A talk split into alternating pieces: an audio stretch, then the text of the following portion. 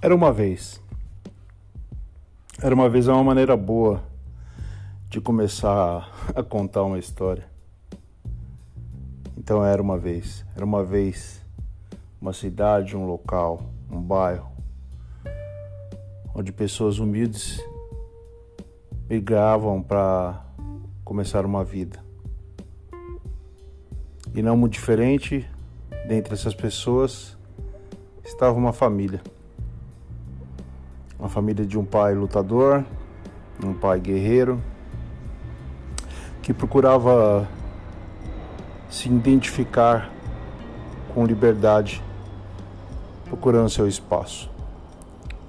Daí em diante, como muitas outras, construindo sua casa, com todas as dificuldades, com dois filhos pequenos, resolve mudar antes que a casa tivesse acabado, já que o gasto era alto e era melhor assim, já tá morando para não ter dois gastos de manter duas casas.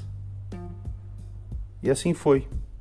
Lá em meados da década de 80, final da década de 70,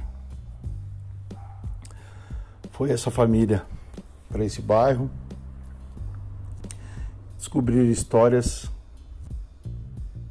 semelhantes também ao outro local onde moravam, mas com uma realidade um pouco mais dura e difícil. Então foi descobrindo essas durezas e essas dificuldades que se moldou vidas e personalidades. Falo por mim, tendo a minha visão de como tudo isso aconteceu.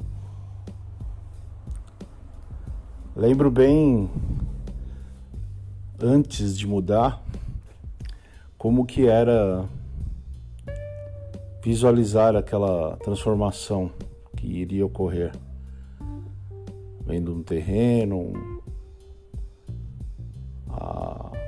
toda a construção se formando, eu criança, sem muito entender, achando tudo aquilo uma grande aventura.